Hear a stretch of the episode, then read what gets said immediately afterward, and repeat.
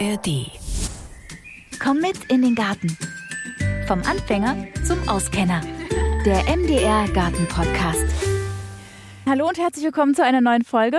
Und heute geht es um Nüsse. Ich bin hier im Lehr- und Versuchszentrum für Gartenbau in Erfurt bei Dr. Martin Penzel. Ich grüße dich erstmal. Hallo. Hallo. Martin, du bist ja Referent für Obstbau und wir reden heute über Nüsse. Gehören denn Nüsse zum Obst? Na, Nüsse gehören zum Schalenobst. Also da zählt man ja die Haselnuss dazu, die Walnuss und auch die Esskastanien und Mandeln. Esskastanien, sagst du, gehören auch dazu, ja? Na, die gehören auch mit zu Schalenobst und dann gibt es von den Nussarten, die man hier anbauen kann, auch äh, Mandeln noch. Und das Problem ist mit Mandeln, die findet man ja jetzt hier nicht so landläufig in Deutschland, oder? Den Anbau, wie ist das? Also Haselnüsse, weiß ich, Walnüsse, Mandeln, klappt das bei uns? Na, die wachsen hier. Also die sind ja äh, auch ähm, in Weinbaugebieten in den Weinbergen früher gepflanzt worden, auch jetzt noch. Ähm, hier in unserem Klima erfrieren die meistens. Also die blühen wunderbar. Also hat eine sehr frühe Blüte. Ist auch sinnvoll eben für Bienen, die dann schon zu der Zeit aktiv sind. Aber man hat dann wenig Ertrag dran, weil eben dann zu der Zeit, wo die blühen, immer noch Spätfröste auftreten. Jetzt im Herbst gibt es ja ganz viele Nüsse. Haselnüsse, Walnüsse geht jetzt los, wenn wir so auf die Weihnachtszeit zusteuern. Nüsse sind total gesund. Ich weiß, dass früher, meine Oma hat es noch so mir erzählt, dass es pro Nase im Haushalt quasi zur Geburt wurde so ein Walnussbaum gepflanzt. Und dann hat man sich quasi über den Winter mit diesen gesunden Nährstoffen sozusagen über Wasser gehalten. Warum sind Nüsse so gesund? Na, die haben einen hohen Anteil an Fett. Also so eine Haselnüsse zum Beispiel haben 60 Prozent Anteil an Fett und da sind viele ungesättigte Fettsäuren dabei, haben einen hohen Anteil an Ballaststoffen, Mineralstoffe. Also ein sehr gesundes Lebensmittel. Und gibt es da Unterschiede zwischen Haselnuss, Walnuss und Esskastanie? Na, wahrscheinlich haben die Haselnüsse und Walnüsse einen höheren Fettanteil als die Esskastanien. Die haben ja eher mehr Anteil an Stärke. Also das wird ja dann auch im südeuropäischen Raum eben äh, dann zu Mousse verarbeitet und zu Desserts. Ja, Maronen, genau. Ich kenne die nur auf dem Weihnachtsmarkt geröstet. Genau, und die stammen dann aus Italien häufig. Und in manchen Tälern in der Schweiz, da war das ja ein Grundnahrungsmittel, weil das waren solche Höhenlagen, wo dann Anbau von Getreide und Kartoffeln nicht mehr möglich ist. Und die haben dann eben dort diese Maronen angebaut und das eben als Nahrungsmittel gehabt. Nun ist es ja so, wenn man jetzt mal so überlegt, also ihr habt hier eine riesige Plantage von, also ich weiß nicht, wie viele Meter sind das hier? 60 Meter lang ist eine Reihe. Man findet die aber kaum noch in den Gärten. Das ist gar nicht mehr so üblich, dass man sich Nüsse anbaut. Warum ist es zurückgegangen? Na, das kann eben sein, dass die vom Ertrag her ähm, nicht regelmäßig tragen, weil eben die Winter manchmal recht kalt sind. Also man hat da, muss man schon sagen, schwankende Erträge. Dann braucht man eben immer noch mehrere Bestäubersorten. Also ideal sind, wenn man äh, drei Sorten nebeneinander hat, um dann sicherzustellen, dass die sich gegenseitig bestäuben. Das ist vielleicht nicht immer gegeben, wenn man nur eine Pflanze im Garten hat und das hat deshalb niedrige Erträge. Das kann sein, dass man die dann eben, weil da nichts dran hing, wieder rausgerissen hat. Drei Sträucher dann einer Sorte oder unterschiedlicher Sorten? Nee, nee, unterschiedliche Sorten, weil die sind ja nur sehr begrenzt selbstfruchtbar und ähm, die männlichen Blüten blühen zu einer anderen Zeit als die weiblichen Blüten bei einer Sorte. Und deshalb braucht man mehrere Sorten mit unterschiedlichen Blühzeiträumen von den männlichen und weiblichen Blüten, dass sich das dann die Blühzeitraum von der männlichen Blüte von der einen Sorte mit dem Blühzeitraum der weiblichen Blüte von der anderen Sorte überschneidet, um dann einen hohen Fruchtansatz zu erreichen. Okay, könntest du jetzt irgendwelche Sorten empfehlen, wo du sagst, ja, damit haben wir jetzt hier im Lernversuchszentrum gute Erfahrungen gemacht, also an Haselnüssen jetzt zum Beispiel? Na, eine Sorte, die regelmäßig trägt und viel, ist die Sorte Webs Preisnuss. Dann natürlich aus der Region hier kommt die Sorte Hallische Riesennuss. Dann haben wir noch eine Sorte, die hat sehr große Früchte und die hat auch hier die höchsten Erträge. Das ist eine niederländische Sorte, heißt Emoa 1. Und dann gibt es noch eine Sorte aus Frankreich, die Corabelle, die hat eine schöne Nussform. Und das sind alles Sorten, die wir auch für Haus- und Kleingarten empfehlen. Und wenn ihr euch jetzt fragt, ja, darf ich denn überhaupt so eine Haselnuss, weil so ein Haselnussstrauch oder Baum kann schon recht groß werden, darf ich mir den überhaupt in den Kleingarten pflanzen? Ich weiß, bei Walnüssen ist das tatsächlich ein bisschen schwierig, aber Haselnüsse, da guckt ihr am besten mal in eure Kleingartenordnung oder fragt beim Vorstand nach, ob das erlaubt ist und wie das möglich ist. Ansonsten im normalen Hausgarten kann man sich so viele Nussbäume hinstellen, wie man möchte. Aber Martin, lass uns noch mal drüber sprechen, was braucht denn so eine Haselnuss zum Beispiel? Bleiben wir bei der Haselnuss. Was braucht die jetzt beim Anbau und Pflege, wenn ich mir sie in den Garten setzen kann? Wichtig ist ja wie bei allen äh, Bäumen, die ich mir in den Garten stelle, die Jungbaumpflege, also dass ich den Baumstreifen immer unkrautfrei halte. Dann am Standort selber, der sollte natürlich äh, tiefgründig sein, also dass ich so einen Meter durchwurzelbare Schicht habe, bevor irgendwelches Gestein kommt. Äh, einfach, ähm, dass dann, weil es trocken ist im Sommer, genügend Wasser nachgeliefert werden kann, die Wurzeln eben sich ausbreiten können. Dann sollte man natürlich über Bewässerung nachdenken. Das fördert immer das Wachstum und führt dann natürlich natürlich, wenn sich der Baum in den ersten Jahren schneller entwickelt, auch zu einem früheren Ertragseintritt. Dann äh, sollte man natürlich genügend Licht haben. Also der sollte nicht schattig stehen, weil dann hat man eben weniger Blütenbildung, als wenn der äh, in direkter Sonne steht, der Baum.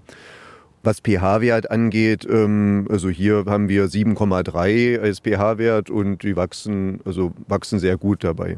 Also sind relativ anspruchslos, sagst du, was den Boden angeht? Naja, wenn ich äh, Sandböden habe, dann äh, muss ich wahrscheinlich häufiger Zusatzbewässern. Also leichte Sandböden sind nicht so geeignet wie eben jetzt äh, schluffige Böden, das mit einem höheren Lehmanteil. Und wenn ich mir so einen Baum jetzt angucke, der ist schon recht hoch. Kann man den irgendwie im Zaum halten mit dem Schnitt und so? Na, man kann jedes Jahr eine Höhenbegrenzung machen und den ein bisschen runternehmen, aber du willst ja auch nicht hochklettern, die fallen ja runter, die Nüsse. Das ist ja dann höchstens, äh, wenn man eben ein Platzproblem hat. Und dann würde ich eher empfehlen, äh, Bäume zu nehmen, die auf äh, türkischer Baumhase veredelt sind. Da haben wir in unserem Versuch festgestellt, dass die ein etwas schwächeres Wachstum haben als wurzelechte Bäume.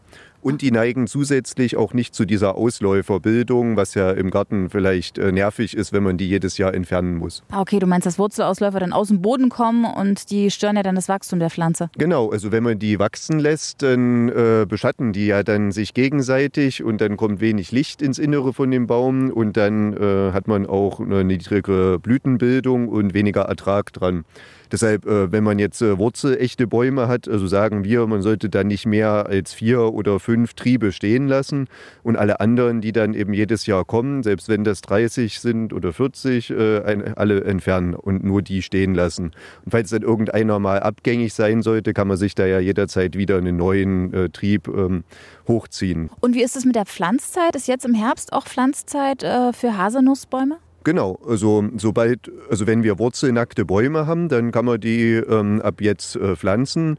Äh, wenn man die in einem Topf hat, äh, kann man die auch das ganze Jahr über pflanzen. Aber wir haben äh, unsere Bäume im Herbst gepflanzt um diese Zeit. Wenn ich mir jetzt so einen Haselnussstrauch in den Garten pflanze, wie lange dauert das dann, bis ich die ersten Nüsse ernten kann? Na, einzelne Nüsse sind dann schon im zweiten Jahr dran, aber nennenswerte Erträge habe ich dann erst äh, ab dem vierten Standjahr. Okay, ab dem vierten Standjahr. Wie ist denn das mit Walnüssen? Also im Kleingarten, wie gesagt, Walnuss ist echt schwierig, auch wegen der Laubblätter, die ja so viele Gerbstoffe enthalten. Angenommen, ich kann mir jetzt einen, für all die, die jetzt zuhören und sagen, ja, ich würde unheimlich gerne eine Walnuss in meinen Garten pflanzen. Was ist da zu beachten? Unterscheidet sich das dann auch vom Anbau von Haselnüssen sehr? Naja, Walnüsse, die haben ja ein ziemlich starkes Wachstum, deswegen kann man darauf achten, dass die dann ähm, auf die Unterlage äh, Juglans nigra, also die Schwarznuss, veredelt sind. Die haben ein etwas schwächeres Wachstum. Und wenn ich jetzt Probleme habe, also das Laub liegen zu lassen, weil das dann ja das Wachstum von anderen Pflanzen unterdrückt, muss ich dann natürlich darauf achten, dass ich das dann regelmäßig dann wieder wegräume das, und nicht dort auf dem, äh, unter dem Baum lasse. Müssen denn die Nüsse immer veredelt sein auf anderen äh, Bäumen oder kann man auch so, also wenn zum Beispiel jetzt so die Eichhörnchen im Herbst ihre Nüsse vergraben und dann mal was vergessen, da kommt ja auch schon mal so ein Trieb raus und da wächst vielleicht ein Baum. Würde sowas auch tragen oder sollte man tatsächlich nicht auf sowas hoffen, sondern sich einen veredelten Baum kaufen? Na, das kann funktionieren, aber du stellst dann vielleicht nach äh, fünf, sechs Jahren fest, dass dir die Nüsse gar nicht gefallen, dass die zu klein sind und wenn man veredelte Bäume nimmt, dann hat man ja Nüsse, die, die man haben möchte, also mit einer einer guten Fruchtgröße oder mit einer guten Knackbarkeit. Also das sind ja alles Eigenschaften, warum die Sorten, die wir haben, ausgelesen wurden. Also ist, denke ich mal, sinnvoll, die zu verwenden. Bei den anderen, wenn man jetzt äh, nur die sämliche nimmt, hat man da ja keine Garantie, dass das funktioniert. Okay, das ist dann quasi ein kleines Risiko mit dabei. Ja. Wie ist denn das mit Esskastanien, Martin? Was muss man da beachten? Die mögen einen niedrigen pH-Wert. Also da sollte man drauf achten. Ansonsten ähm, muss man eben darauf achten, dass man, so also wie bei den anderen Obstarten auch, dass man dann keine Frostlagen hat, wo die erfrieren könnten oder wo die Stress bekommen, weil sonst hat man da äh, schnell Ausfälle. Ansonsten ähm, wachsen die auch hier in der Gegend. Was meinst du denn mit, dass sie Stress kriegen und Frost? Also bis wie viel Grad schafft denn so eine Esskastanie? Weil die Haselnuss scheint ja auch deutlich ähm, unempfindlicher zu sein, ne? Ja, also ich meine, hier haben wir ja auch Esskastanien am Standort und die haben ja auch diese Winter von minus äh, 20 Grad äh, 2021 haben die ja auch gut überstanden. Das geht ja nur darum, ähm, dass sie eben nicht in eben so Kaltluft sehen, also Tallagen und so, also besser eben an einem Hang. Alles klar. Ja, wärmeres Klima, das, wo die kalte Luft abfließen kann. Okay, also darauf sollte man auch achten bei der Standortwahl. Vielleicht noch ähm, zur Verarbeitung. Also die Walnüsse, wenn man die aufliest, die sind ja in der Regel nass. Die sollte man dann schon äh, luftig trocknen, ähm, auch äh, nur in einer Lage, also nicht übereinander, weil das fängt ja ganz schnell an zu schimmeln und dann hat man ja gefährliche Pilze, die das befallen und hat dann ein Problem mit Mykotoxin. Also wenn dann eben so eine Nuss verpilzt ist, sollte man die auf keinen Fall mehr essen, also sich dann lieber davon trennen und besser vorher aufpassen, dass die eben gut trocknen können, bevor sich dann Pilze bilden. Genau, weil wenn man nämlich Walnüsse, äh, also ich kriege öfter mal welche geschenkt, dann sind die ja noch so schwarz und dann lege ich die auch auf eine Zeitung erstmal zu Hause hin und lasse sie eine Weile trocknen und das empfiehlt sich auf jeden Fall, damit man nicht ein Problem mit Pilzen kriegt. Genau, damit die dann länger haltbar sind. Ja, und dann, wenn sie einmal getrocknet sind, ist natürlich besser, wenn man eben die Möglichkeit hat, die kalt zu lagern als warm. Also in der Stube bei 20 Grad halten sie nicht so lang wie eben in einem trockenen Keller oder so oder Garage, ja. Ah, guter Tipp. Also sollte ich die Walnüsse dann lieber im Keller lagern, wenn der trocken ist.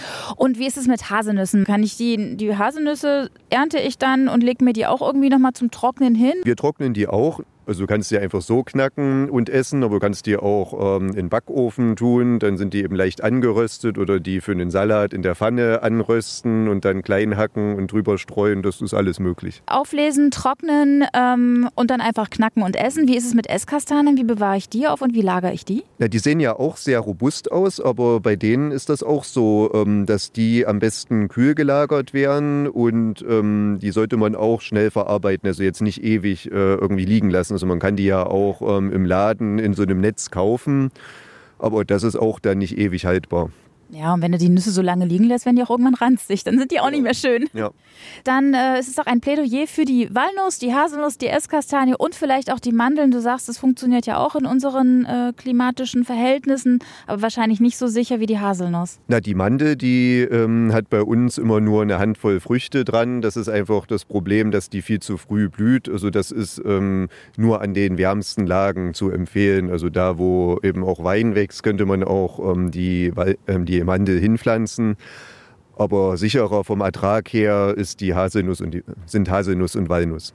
Ihr habt ja auch so ein Projekt noch laufen, dass in Thüringen auch mehrere, äh, an mehreren Orten sozusagen, statt einer Streuobstwiese zum Beispiel, mehr auf die Haselnuss gesetzt wird. Warum ist das so wichtig? Na, in dem äh, Projekt geht es ja darum, dass man noch eine alternative Kultur hat. Und wir haben ja gezeigt in unseren Versuchen, dass die Haselnuss durchaus anbauwürdig ist hier in der Gegend. Also man sieht, der hat, trägt regelmäßig, an manchen Jahren auch sehr viel. Also, und die Qualität von den Nüssen, also die sind ja vom Geschmack her ähm, deutlich aromatischer als die, die, ich äh, im Laden ähm, zu kaufen bekomme, die dann häufig, so also wie jetzt zum Beispiel aus Kalifornien aus dem Vorjahr stammen und Deshalb ist das äh, eine interessante Nische für die Betriebe und für Direktvermarktung, das anzubauen. Das. Und das untersuchen wir in dem Projekt und begleiten die Betriebe, die sich für diese Kultur entschieden haben. Ja, und man kann sich die Nüsse natürlich auch zu Hause anbauen. Dann spart man sich nämlich auch den weiten, weiten Anreiseweg. Der Haselnuss ist sozusagen noch nachhaltig und hat es aus dem eigenen Garten.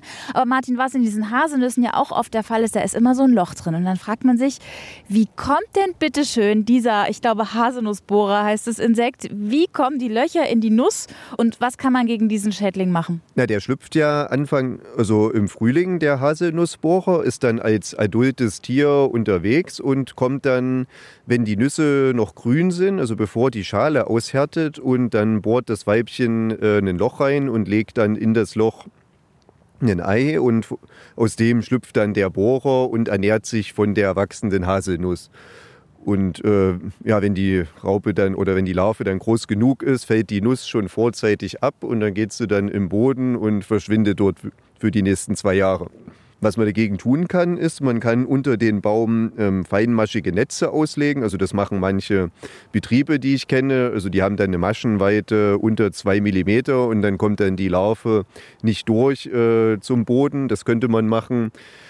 Und ansonsten, wir haben das nicht. Wir leben einfach mit dem Befall. Also der hält sich ja noch in Grenzen. Also das ist ein niedriger, einstelliger Bereich äh, der Nüsse, die dann davon befallen sind. Ansonsten gibt es keine weiteren Schädlinge bei Haselnüssen, oder? Na, was wir sehen, sind äh, Blattwanzen. Ähm, die befallen regelmäßig die Blätter, aber das äh, macht keine großen Schäden. Also das sieht nicht schön aus. Also wenn man hier diese Löcher zum Beispiel sieht, das ist Anfang des Jahres, wenn dann äh, dort auf der, Rück also auf der Rückseite sieht man dann Blattwanzen, die das eben anstechen. Ansonsten sehen wir hier ein bisschen Mehltau, aber das ist auch ähm, ein geringer Befall. Das ist um diese Jahreszeit auf jeden Fall zu tolerieren. Das ist in Ordnung. Ähm, was letztes Jahr ein Problem war deutschlandweit, ist ähm, Befall mit Monilia. Das ist ein Pilz, der kommt äh, zur Blütezeit, ähm, infiziert der die Blüten und kommt so in die ähm, Triebe rein. Das könnte ein Problem äh, werden, aber man hat ja da nicht wirklich äh, Möglichkeiten, was dagegen zu tun. Also wir leben einfach damit und haben ja trotzdem, was die Erträge zeigen, äh, noch genügend Nüsse, die man ernten kann. Und da muss man schneller sein als das Eichhörnchen, stimmt's? Genau, wenn die Nüsse unten liegen, dann sollte man die äh, auch äh, auflesen. Wenn man die ewig liegen lässt, dann werden es immer weniger. Und sagst du, man muss wirklich warten, bis der Baum die Nüsse abschmeißt, dann sind sie erst reif oder kann man die auch so vom Ast pflücken? Naja, wenn, also sobald die Nuss reif ist, äh, löst sie sich ja aus ähm, dem Hüllblatt. Und man sieht dann ja schon manchmal Nüsse, die eben ähm, noch da drin hängen, aber eigentlich schon abgelöst sind. Die könnte man auch vom Baum auf ähm, ernten, aber das ist natürlich aufwendiger, als wenn ich unter dem Baum die auflese. Okay, also einfach aufsammeln und schneller sein als das Eichhörnchen. Genau. Und Krähenvögel haben wir ja auch, die die Nüsse wegtragen. Also gibt es viele Interessenten von den Nüssen. Sehr schön. Also Nüsse sind begehrt, gesund und wir sprechen ein Plädoyer aus für die Haselnuss, für die Walnuss und äh, für die Esskastanie. Ich danke dir, Martin. Ja, sehr gerne. Ja, und in der nächsten Folge, da geht es um Terra Preta. Ja, das habt ihr garantiert schon mal gehört. Das kann man irgendwie auch kaufen. Man kann das aber vielleicht auch irgendwie so selber machen. Wie das alles geht, das erfahrt ihr dann in 14 Tagen.